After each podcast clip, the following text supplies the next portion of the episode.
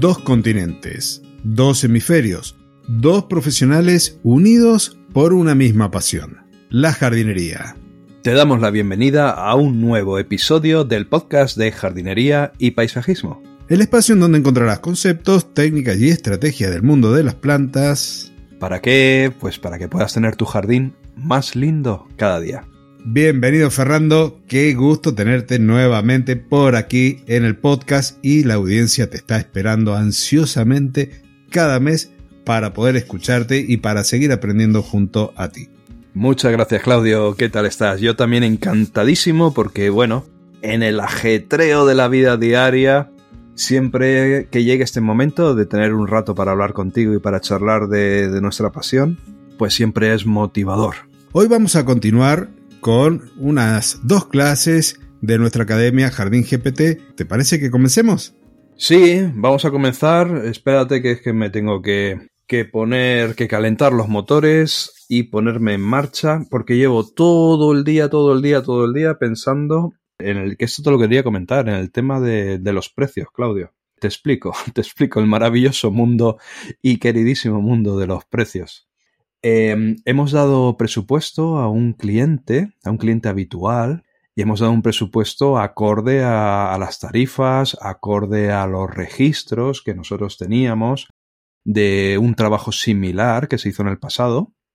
Nosotros lo registramos absolutamente todo cada vez que hacemos un trabajo. Anotamos cuánto tiempo se tarda, cuánto, bueno, todos los factores que puedan intervenir en una posterior elaboración del presupuesto. Y tenemos una tarifa ahora, bueno, que una empresa que trabaja de forma legal con los trabajadores eh, eh, asegurados y con todos sus derechos, pues hay, hay, una cifra de la que no puedes bajar, porque hay unos costes fijos altos. Entonces le hemos presentado presupuesto y llevo todo el día dándole vueltas a este tema porque le dio por pedir una segunda opinión a otro profesional y el precio era muchísimo más barato, pero muchísimo más barato. Y estas situaciones, ¿cómo las barajas tú, Claudio, estos temas? Es muy complicado y lamentablemente es muy habitual que nos ocurra a veces ese tipo de cosas. Competir por precio nunca es sano, nunca es sano porque al final se termina dañando la infraestructura de la empresa, que es lo que te pasaría a vos si bajas tu precio más allá de, de los propios costos y empezar a reducir el valor del servicio conlleva tener que bajar algunas cuestiones en las prestaciones. Entonces, cuando me ha llegado un planteo similar, lo que hemos dicho en algún caso sirvió, en otros no, porque se movieron por precios. Hay clientes que se mueven directamente por el precio como única vara para medir un trabajo. Pero cuando le hemos dicho, mira, si querés este trabajo, estos son nuestros costos, en función de la infraestructura, en tener el personal registrado en los libros, como se dice en Argentina, en tener todo en regla. Querés hacerlo por un valor menor, podemos hacerlo, pero tenemos que quitar este tipo de cosas dentro de lo que es el presupuesto. Igualar el precio de la otra empresa no lo podemos hacer, la decisión está en el cliente. Y más, si nos conoce y sabe cómo trabajamos, en algún momento que nos ha pasado ha sido como una especie de de juego, de tire y afloje a ver quién cedía. ¿viste? Pero cuando se han hecho bien las cosas y se tiene un prestigio al que responder, como es el caso tuyo, una trayectoria, en algún caso he preferido perder un trabajo que estar poniendo tan tan al límite los precios que cualquier cosa que salga mal hace que tu margen de ganancia se pierda. Pues sí, me parece buena estrategia. Yo la verdad que estaba pensando, ¿y cómo, cómo ha podido ocurrir esto? O sea, ¿cómo es posible que el precio sea mucho, mucho más barato? Y claro, se me eh, he reflexionado y bueno, eh, al final he concluido que podía ser por culpa de tres situaciones. Una es que la empresa o la persona que ha dado ese precio mucho más barato esté súper, hiper, mega especializado en ese trabajo. Quiero decir, una empresa de jardinería hace muchísimas cosas, ¿no? Instala un riego, poda un seto, siembra un césped, monta una pérgola de madera, instala césped artificial, o sea, son muchísimas cosas, el abanico es muy grande. Entonces, quizás otra persona, otra empresa que esté muy especializada, que solo haga una cosa, puede llegar a conseguir optimizar los procesos tantísimo como para dar un, un precio mucho más barato, ¿no?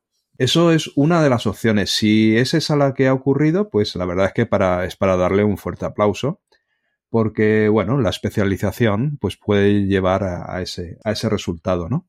Pero luego las otras dos me preocupan bastante, porque puede ser la segunda, que es que se hayan equivocado al calcular el coste del trabajo, lo cual me preocuparía muchísimo, porque bueno, luego van a, van a hacer el trabajo prácticamente sin beneficio. O la tercera también me preocupa muchísimo y es que no tengan trabajo y estén dispuestos a trabajar por cualquier precio con tal de no quedarse como aquel que dice en, casa viendo la televisión, ¿no? Entonces, bueno, es, son esas circunstancias que me, me llevan todo el día preocupando y te las quería comentar. Sí, acá hay una alternativa extra que es la que no se está trabajando con todas las mismas reglas de juego que es lo que nos pasa habitualmente. O sea, hay muchas empresas constituidas por la misma familia, con lo cual no tienen todas las cargas sociales, no hacen todos los aportes, o a lo mejor no se facturan algunos elementos, y de esa forma se manejan por ahí los costos, que es la variable más frecuente aquí. Personas que están haciendo un trabajo más alejada de las cuestiones que uno hace, de tener el personal en regla con sus vacaciones, su obra social, sus aportes jubilatorios, sus seguros, y eso hace la diferencia aquí mucho en el precio. Muy bien, pues hasta aquí el maravilloso mundo de los precios y los trabajos y pasamos entonces ahora ya sí, después de tratar el tema de la semana, a las clases de Jardín GPT, la Academia de Audiocursos, que encontramos en jardingpt.com y cuya misión es, mediante clases en audio, eh, llevar a la oreja, al oído de cualquiera, todo el conocimiento necesario para convertirse en un buen aficionado a la jardinería, en un buen profesional a la jardinería. De una forma muy cómoda, con audios, porque de esta manera, mientras haces otras cosas, pues mira, puedes ir aprendiendo. Todo dentro de, de una web, ¿verdad, Claudio? Así es, todo dentro de una web también dentro de un canal de Telegram y dentro de algún tiempo tenemos una increíble novedad, por lo menos es algo soñado para nosotros, pero lo vamos a dejar posiblemente para el episodio del mes que viene. No sé si te parece que dejemos esa gran interrogante por ahí. Sí, sí, bueno, puedes dar la primera letra, la inicial de pista. Empieza con A. Muy bien, hasta ahí, hasta ahí. Hasta ahí. Bueno, ya tenemos entonces los profesores ahí esperándonos para, para dar su clase. Comenzamos por la primera que habla de la optimización de la intensidad de riego y esta es del curso de riego de jardines. Vamos allá. Optimización de la intensidad de riego. La manera en que aplicamos agua a nuestro jardín es crucial para garantizar que las plantas reciban la cantidad adecuada sin desperdiciar el recurso. La intensidad con la que regamos puede determinar si el agua se infiltra adecuadamente en el suelo o si, por el contrario, termina en escorrentías y formando charcos, especialmente en áreas bajas. Para asegurarnos de que el agua se distribuya de manera uniforme, es esencial considerar la capacidad de infiltración del suelo, es decir, cuánto agua puede absorber en un periodo determinado. Si regamos demasiado rápido, excederemos esta capacidad, y el agua simplemente fluirá por la superficie. Una técnica recomendada es el riego intermitente. En lugar de suministrar toda el agua de una vez, se fracciona en intervalos, permitiendo que el suelo absorba el agua entre un ciclo y otro. Además, prácticas como el pinchado y escarificado del terreno pueden mejorar la infiltración. Herramientas modernas, como programas de gestión de riego, ofrecen opciones como ciclo remojo, que fracciona el riego en diferentes ciclos con pausas entre ellos. Hay diversos factores que influyen en la capacidad de infiltración de un suelo. Textura del suelo. Los suelos arenosos, de textura gruesa, permiten una infiltración más rápida que los suelos arcillosos, de textura fina. Densidad y compactación del césped. Presencia de sustancias hidrófobas. Las sustancias hidrófobas en el suelo de un césped son materiales que repelen el agua en lugar de absorberla. Estas sustancias pueden causar problemas en la gestión del riego ya que dificultan la penetración uniforme del agua en el suelo, lo que puede llevar a la formación de parches secos o áreas que no reciben suficiente humedad. Algunos ejemplos de estas sustancias o condiciones en el suelo del césped incluyen Materia orgánica descompuesta. A medida que ciertos materiales orgánicos se descomponen en el suelo, pueden formar una capa hidrófoba en la superficie del suelo o a nivel subsuperficial. Hongos. Algunos hongos del suelo, en particular aquellos que descomponen la materia orgánica, pueden secretar compuestos hidrófobos. Estos compuestos pueden recubrir las partículas del suelo y hacerlas repelentes al agua. Incendios. Las áreas que han experimentado incendios pueden desarrollar una capa hidrófoba. Cuando la materia orgánica se quema, puede dejar compuestos que repelen el agua en la superficie del suelo. Resinas de plantas. Algunas plantas exudan resinas o aceites que pueden ser hidrófobos y afectar la capacidad del suelo circundante para absorber agua. Compuestos de larga cadena. Estos compuestos, que pueden estar presentes en algunos aditivos o contaminantes del suelo, pueden ser hidrófobos y repeler el agua. Por tanto, al diseñar o adaptar un sistema de riego, es fundamental tener en cuenta estas características para elegir aspersores adecuados y el tiempo necesario para regar de manera eficiente. Riego ligero, ¿cuándo y por qué? El riego ligero, a menudo referido como una vuelta de aspersor, implica aplicar pequeñas cantidades de agua. Se usa principalmente para corregir deficiencias de agua, en suelos que tienden a secarse rápidamente o con plantas de raíces poco profundas. Combatir altas temperaturas. Un riego ligero durante las horas pico de calor puede bajar la temperatura superficial del césped, evitando daños. Funciones adicionales, como eliminar la escarcha matutina, lavar el rocío o las sustancias expulsadas por las plantas a través de la gutación. La gutación es cuando las plantas exudan agua con nutrientes, lo que puede atraer patógenos en condiciones de alta humedad. Labores culturales, disolver fertilizantes solubles. Establecimiento del césped, mantener húmedo el suelo hasta que las plantas desarrollen un sistema radicular robusto. Este tipo de riego es crucial en momentos donde las plantas están recuperándose de daños o enfermedades y su capacidad de absorción es limitada. Bueno, esta clase de Lucía eh, a mí me ha gustado mucho especialmente por un motivo.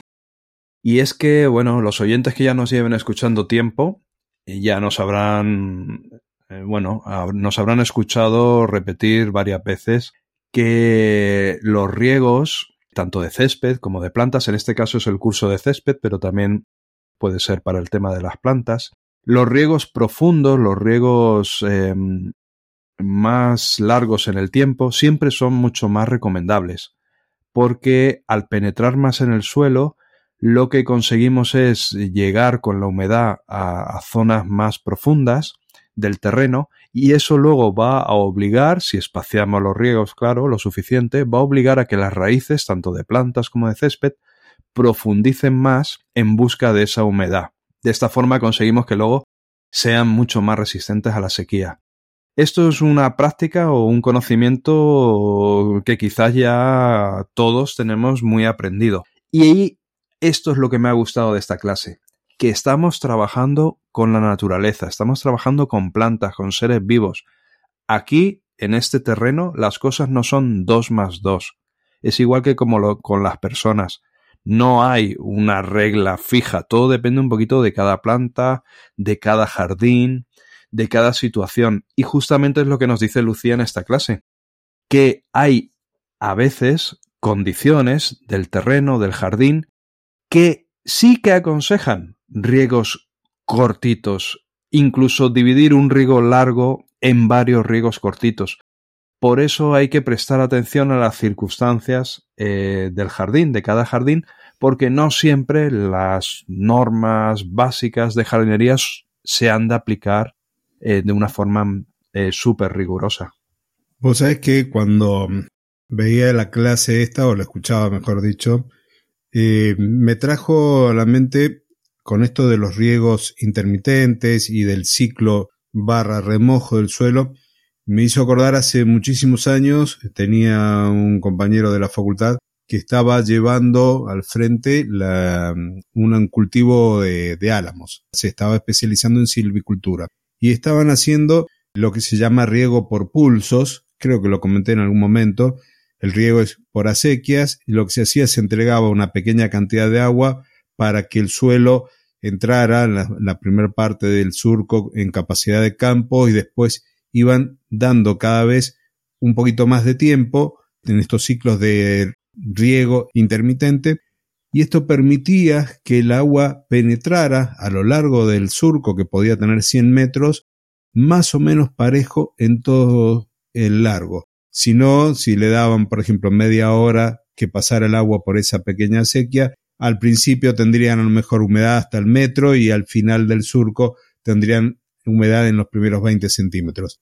Esto está haciendo lo mismo con respecto al césped. Hacer un ciclo corto permite que el suelo se humecte, que absorba agua y poder darle más para que siga absorbiendo y penetrando en profundidad, porque si no pasa lo que eh, también se comentaba en el audio, que el agua pueda empezar a correr. El hecho de tener escorrentía hace que esa agua se termine perdiendo.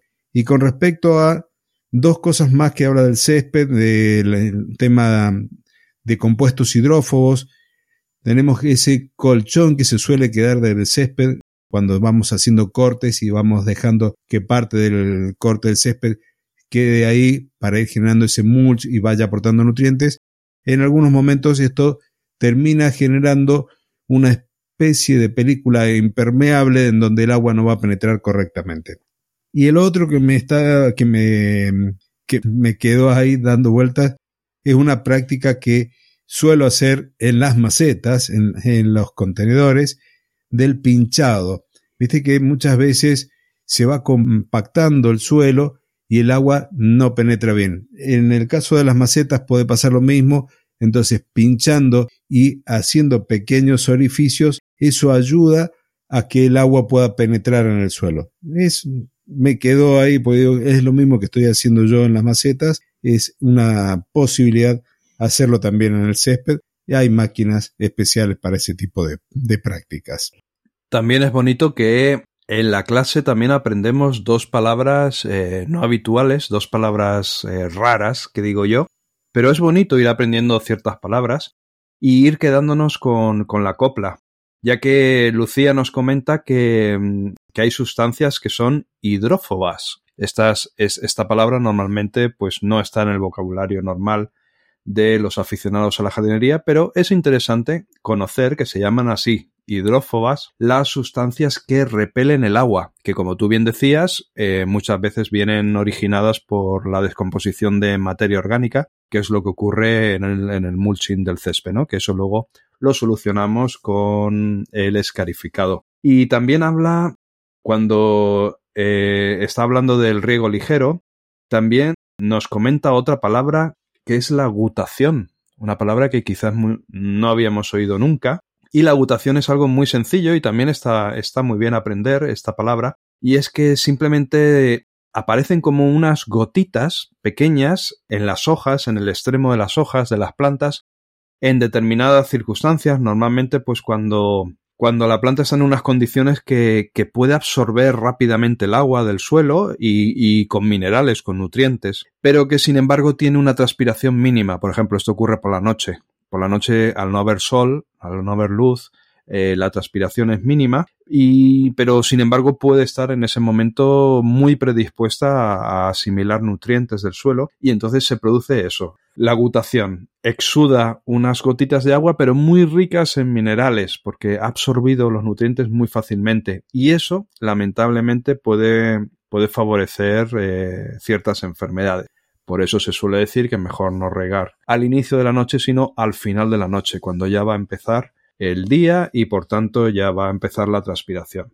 Y es exactamente la comparación con el cuerpo del ser humano. Cuando hacemos una actividad y empezamos a sudar, que empieza como a aparecer gotitas de agua en la frente del rostro, en distintos sectores del cuerpo, que perdemos más agua y lo vemos ahí por esas gotitas de sudor, es básicamente un principio similar en el caso de las plantas. Vemos esas gotitas que también son ricas en sales. Muy bien, Claudio, pues pasamos a la segunda clase. Perfecto. La segunda clase es del curso de jardines verticales y el título es Cómo diseñar jardines verticales sin enfrentar problemas comunes.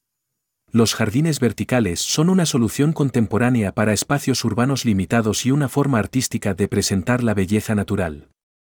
Sin embargo, como cualquier proyecto, pueden surgir desafíos si no se planean adecuadamente vamos a explorar algunos de los problemas más comunes y cómo evitarlos.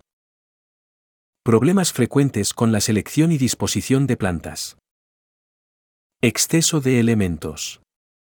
Un jardín vertical abarrotado puede resultar en un diseño caótico y plantas que compiten por los recursos. Es esencial mantener un equilibrio, priorizando calidad sobre cantidad. Por ejemplo, imagina un mural artístico, si agregas demasiados colores y formas, puede ser difícil entender el mensaje central. Mal cálculo del espacio. Es fundamental comprender el tamaño y forma de crecimiento de cada planta. Plantas grandes en espacios confinados pueden generar estrés y reducir su longevidad. Consejo. Investiga sobre las formas de crecimiento de las plantas. Por ejemplo, algunas plantas crecen en forma de roseta, mientras que otras se expanden en forma de enredadera. Selección de colores inadecuada. Un jardín vertical debe tener una paleta de colores armónica. Elegir demasiados colores o combinaciones discordantes puede generar una sensación de desorden.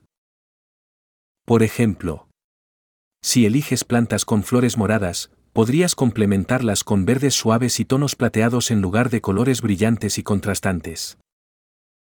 Desconocimiento del tamaño maduro de las plantas. No investigar el tamaño final que alcanzarán las plantas puede llevar a sobrepoblaciones y competencia por recursos. Consejo. Antes de plantar, investiga el tamaño y hábitos de crecimiento de cada especie. Por ejemplo, algunas plantas pueden crecer verticalmente, mientras que otras tienden a expandirse en anchura. Desafíos asociados con sistemas de riego. Dimensionamiento inadecuado. Es crucial diseñar un sistema que atienda las necesidades hídricas específicas de cada planta. Un riego insuficiente o excesivo puede ser perjudicial. Roturas y fugas. Un sistema de riego defectuoso no solo puede dañar las plantas sino también la infraestructura del edificio o espacio donde se encuentre. Es esencial realizar mantenimientos periódicos y asegurarse de que los materiales usados sean de calidad. Recomendación. Desde el inicio del proyecto, es vital considerar estos desafíos y planificar en consecuencia. Una buena investigación y planificación pueden hacer la diferencia entre un jardín vertical floreciente y uno que enfrenta problemas constantes. El curso de diseño de jardines, la verdad que es un curso muy bonito. Me alegro mucho que ya esté iniciado en la academia y porque es al que pertenece esta clase. Y la verdad es que es un mundo maravilloso el de los jardines verticales. Yo sinceramente en la zona en la que vivo y trabajo, eh, digamos que es más a nivel de jardinería y paisajismo es más horizontal que vertical, porque vivo en una zona turística cerca de la playa, donde las casas, pues las parcelas son grandes, mil, mil quinientos metros cuadrados, dos, dos mil metros cuadrados. Entonces hay tanto terreno para hacer jardín en horizontal, el típico jardín acompañado de una piscina, etcétera, que es difícil que un cliente, una persona, se plantee también a jardinar paredes y a jardinar de forma vertical. Es más complicado. Esto es más sencillo en las ciudades, donde eh, es inexistente o muy limitado ese, ese jardín horizontal y entonces ya sí que se plantea el tema de subir en vertical con verde. Pero bueno, sí que he montado algunos jardines verticales pequeñitos y es apasionante, es apasionante. Me acuerdo cuando empecé a montarlos que compañeros de profesión, la primera pregunta que se hacían era, pero bueno, ¿qué plantas se pueden poner en un jardín vertical? Y es que eh, quizás es una pregunta que nos hacemos todos y la respuesta es súper sencilla. Cualquier planta que pueda vivir en una maceta puede vivir en un jardín vertical. Cualquiera. El tema, y es lo que aquí nos comenta el profesor, es que hay que conocer las plantas, hay que saber cómo crecen, cuáles son sus necesidades.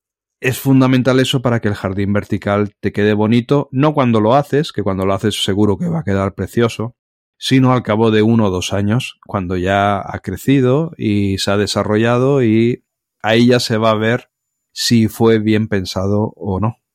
También comenta un par de cosas aquí el profesor y Básicamente está haciendo alusión a los jardines verticales de sustrato, aquellos que tienen ya sea un sustrato a base, por ejemplo, de tierra o de musgo o de fibra de coco, más que a los sistemas de base hidropónica.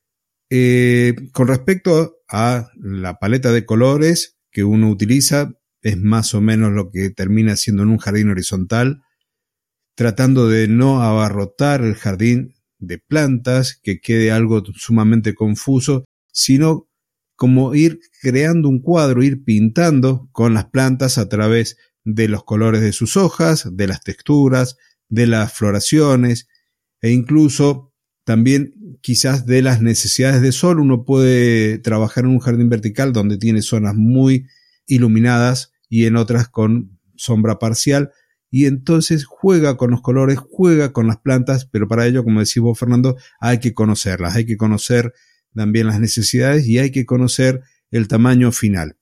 Y con respecto al riego, hay mucho para, para hablar de este tema, porque excedernos en el riego nos puede llevar a tener problemas de humedad, pero también a la pérdida de nutrientes para las plantas. Tener un jardín vertical de grandes dimensiones implica que vayamos colocando ciertos sensores, porque si hay sectores en donde por alguna razón se obstruyó el sistema de riego o se rompió, que nos salten alarmas para evitar que el jardín se seque. Tenemos que tener presente que las plantas están como contenidas en macetas pequeñas. Por lo tanto, ese sustrato, una vez que se regó durante poco tiempo, va a retener esa humedad porque la planta va creciendo y el espacio es confinado.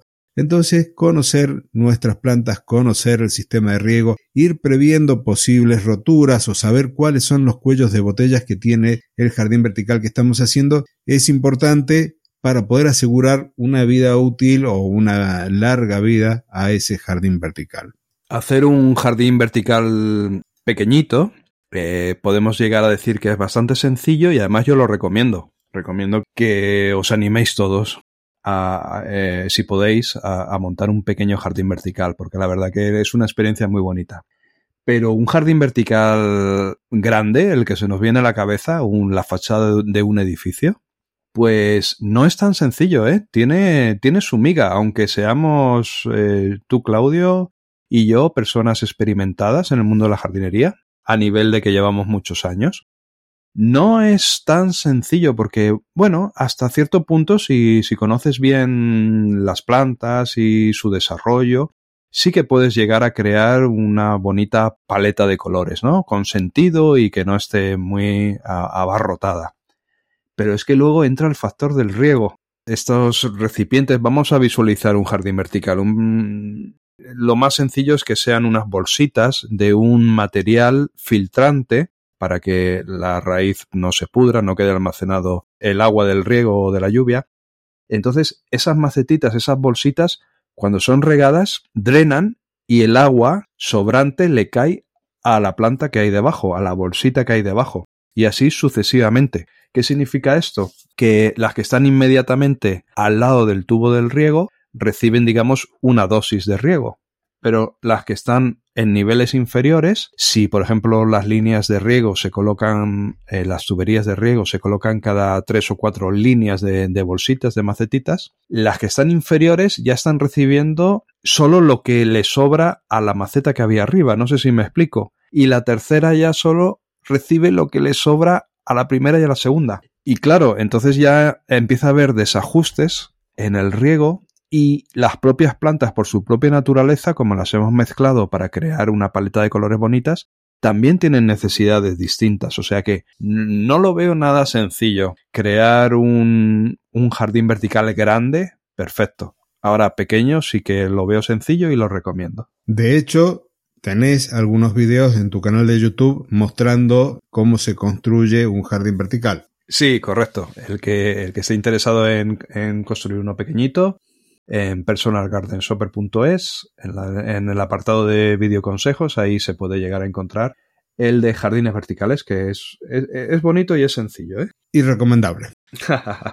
Muchas gracias por el, momento de spam. El momento de spam. Y bueno, ya hablando de spam, no podemos dejar de, de comentar el hecho de que visiten tu canal de YouTube, de que visiten el mío, de que se suscriban a nuestros boletines de noticias o de novedades y que además esto que estamos haciendo, que estamos compartiendo estas clases de Jardín GPT, que vayan a la página web, que curioseen un poco lo que hay allí. Hay un nivel de suscripción gratuito como para que puedan conocer un poco del interior de la academia, pero también tenemos otros niveles de suscripción donde incluso se acceden a los propios textos de las clases y pueden armar sus apuntes a partir de ello.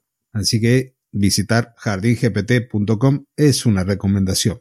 Muy buena recomendación, Claudio. Sí, la verdad que es muy interesante. Eh, empezamos al inicio con un precio muy baratito porque queríamos que, que no hubiera excusa. Pero claro, le hemos ido añadiendo cosas. Ahora hay un chatbot que claro que cuesta dinero, eh, tiene un coste mantenerlo, hay que pagar todos los meses por él.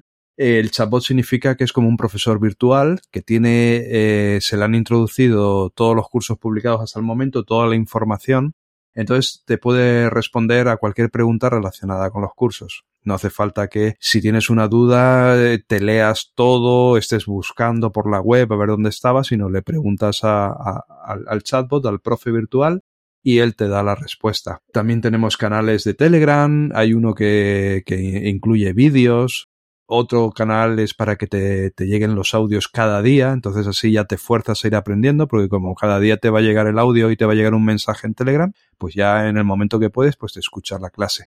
Así ya no tienes que ir a la academia a aprender, sino que digamos la academia viene a ti. Y también tenemos una maravillosa comunidad donde podemos decir que ahí damos soporte para dudas, para, bueno, cualquier cosa que se pueda necesitar, que ya se necesite un contacto más con un humano que ya no estemos hablando de audio clases ni de chat. Respuestas a partir de la propia experiencia. Que no es poca. Que no es poca. bueno, y en audios tenemos alrededor de 20 horas de audios para ir aprendiendo. Estas clases duran en un promedio de 3 minutos, así que se puede hacer el cálculo mental de cuántas clases hay si tenemos cerca de 20 horas ya de audios producidos. Y con esto entonces, Fernando, nos queda nada más que despedirnos. Hemos llegado al final. ¿Ya? ¿Tan rápido? Rapidísimo. Esto pasó volando. Sí, sí. muy bien, pues nada, pues un abrazo muy, muy, muy, muy fuerte de verdad a todos los oyentes. Bueno, que paséis eh, un buen mes porque no nos escuchamos hasta el próximo episodio en colaboración dentro de un mes. O sea que, bueno, los mejores deseos, sobre todo en estos tiempos raros que corren, pero nosotros como estamos en el mundo verde y el mundo verde es colorido y bonito, pues a disfrutarlo lo máximo posible. Y a mí no me queda otra cosa también que recomendarte, que pedirte, que compartas el episodio si te ha gustado, de que lo valores, de que nos dejes tu comentario, tu consulta, para que lo podamos ir tratando a lo largo del podcast, de tu podcast de jardinería y paisajismo, y de esa forma puedas seguir disfrutando de tu jardín lo máximo posible. Y te robé tus palabras, Fernando. Muy bien, para nada, compartimos. Entonces, solo queda la despedida. Dos continentes. Dos hemisferios. Dos profesionales. Unidos por una misma pasión. La jardinería. Hasta el próximo jueves. Adiós. Adiós.